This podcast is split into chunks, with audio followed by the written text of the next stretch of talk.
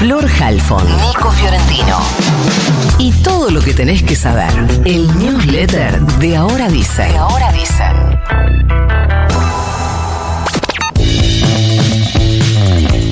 Quiero arrancar contándoles que hay unas más o menos 10.000 personas que siguen, en realidad, 10 personas no, perdón, 10.000 usuarios, es decir, 10.000 terminales, 10.000 hogares, para decirlo de manera un poco más sencilla, que siguen sin luz eh, por el incendio en una subestación de, eh, sur que ocurrió el fin de semana en el barrio porteño de Caballito.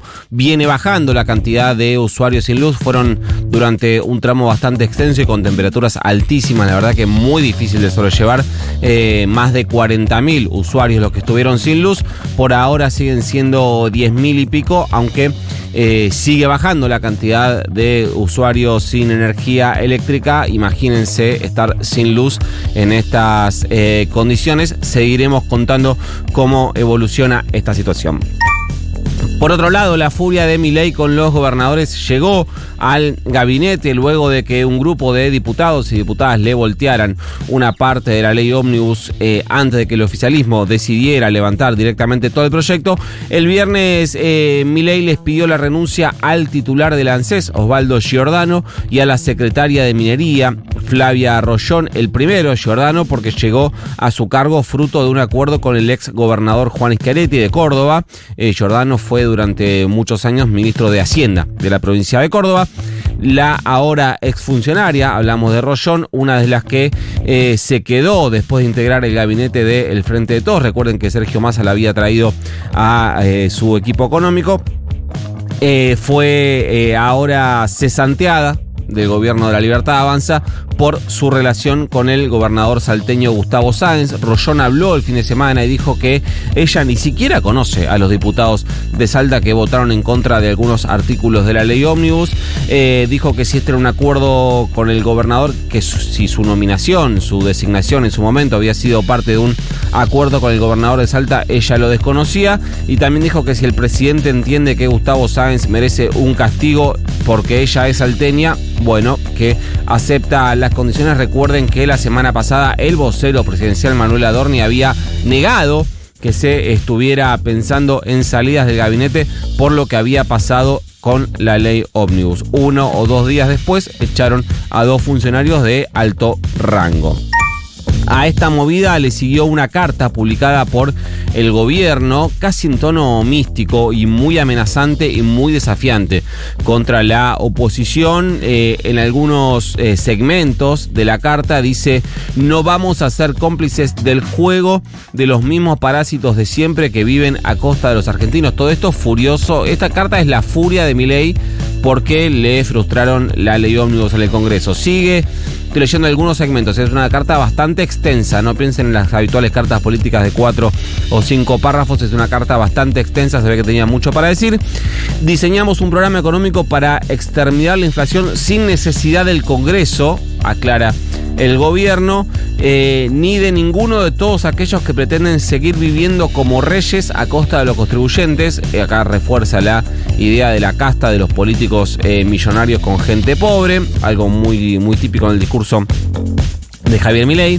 Dijimos que si no acompañaban los cambios, los íbamos a exponer frente a la sociedad para que sus negociados, privilegios y corrupción quedaran expuestos. Si tienen un problema con que expongamos lo que hacen, cómo votan y a quienes responden, es porque no están defendiendo los intereses de la nación, sino los propios, dice em, la carta, y en un momento menciona esto, dice, no vinimos a continuar con la rueda del juego de la pobreza eh, perdón, no vinimos a continuar con la, con rueda del juego de la política de siempre, vinimos a romperla. Acá, según me eh, explicaron, aparece la pluma de Santiago Caputo sumando una cita de Game of Thrones. Eh, después dice, no nos eh, importan las operaciones, las difamaciones, los títulos de los diarios, no nos importan las presiones de quienes destruyeron este país, no estamos jugando un juego, no nos importa pagar el costo político de hacer lo que hay que hacer. Esta la línea con la que encara eh, el gobierno este momento. Pero entre funcionarios echados y cartas místicas, Milei finalmente tuvo su audiencia con el Papa Francisco. Terminó hace un ratito. Fue a las 9 de la mañana, hora de Roma, a las 5 de la mañana, hora argentina. Duró, a una, duró una hora. Dicen, dicen que fue la audiencia más extensa que haya tenido el Papa Francisco con un presidente argentino.